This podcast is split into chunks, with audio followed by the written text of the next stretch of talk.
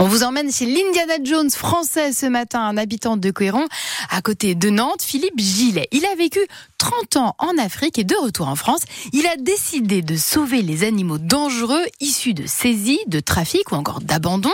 Il en a environ 400 chez lui. Des migales, des scorpions, des serpents et même deux alligators qui n'ont pas fait trop peur à Sandrine Houdin qui l'a rencontré.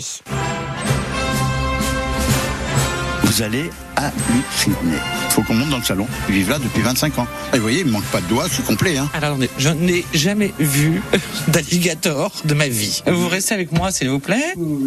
Gator Attendez, Vous approchez pas trop. vous risquez pas le cambriolage. hein Ah bah c'est clair. Une fois, on a retrouvé une caisse à outils Facom avec deux pieds de biche, mais les gars sont repartis vite fait. Hein. Qu'est-ce qu'il y a C'est ma copine, tu vas pas l'embêter. On va aller voir Ali. Hein. Là, je crois qu'il est dans la salle de bain. Ali dans la baignoire. Oh les gros. Parce que là, il est rentré dans un coin, il a pas le droit d'aller. Il a rien à faire dans la salle de bain. Il a, il a son bassin à l'extérieur. Ali, ça y est, c'est fini, t'es calmé. Hein Ali, file. Cette catégorie de reptiles serait capable de quoi dans la nature Dans la nature, vous rentrez dans son territoire, il va vous attraper, il va vous secouer dans tous les sens, il va faire ce qu'on appelle le tonneau, ça va retourner, vous arracher un bras, hein, ça, il, va, il va pas vous faire de cadeau. Hein. Il peut me déchiqueter. Oui, mais au fond de l'eau, pour vous mettre dans leur frigidaire. On va peut-être aller de l'autre côté. Hein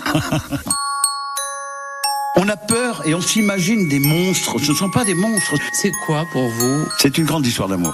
Quand il y a de l'orage, ils ont très peur, alors là, ils viennent dans ma chambre. Ah oui, Surtout Ali, et il monte dans mon lit, il dort à côté de moi toute la nuit parce qu'il a peur de l'orage. mais c'est dingue. Non, il faut connaître, c'est la connaissance qui est importante. Quand on connaît pas, on a peur de tout. Mettez un pygmée demain en pleine ville, là, avec les feux rouges et les voitures, il va se faire écraser tout de suite. Vous parlez de pygmées, c'est de là que tout est parti en fait. Parce que quand j'étais jeune, j'avais pas de PlayStation, moi. Moi, j'allais chez les pygmées, chez les Mbroro, les Peuls, les Foulbés. euh, c'est eux qui m'ont amené la connaissance. Mais pourquoi, quand vous êtes revenu en France, vous avez continué C'est que quand je suis rentré en France, je voyais les gens qui venaient voir les terrariums qu'on avait fabriqués, qui étaient magnifiques. On s'est rendu compte que les gens venaient plus pour le frisson que pour apprendre. J'ai dit, merde, c'est pas possible. Quand on rentre dans la connaissance, on démystifie l'animal, donc l'animal devient tout d'un coup un animal à part entière et non pas un monstre. Les bonnes paroles de Philippe Gillet pour ce reportage donc de Sandrine Houdin.